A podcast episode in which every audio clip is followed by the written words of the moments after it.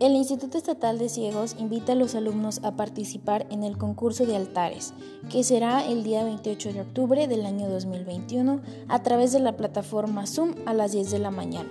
Se contará la creatividad y los elementos presentes en cada altar.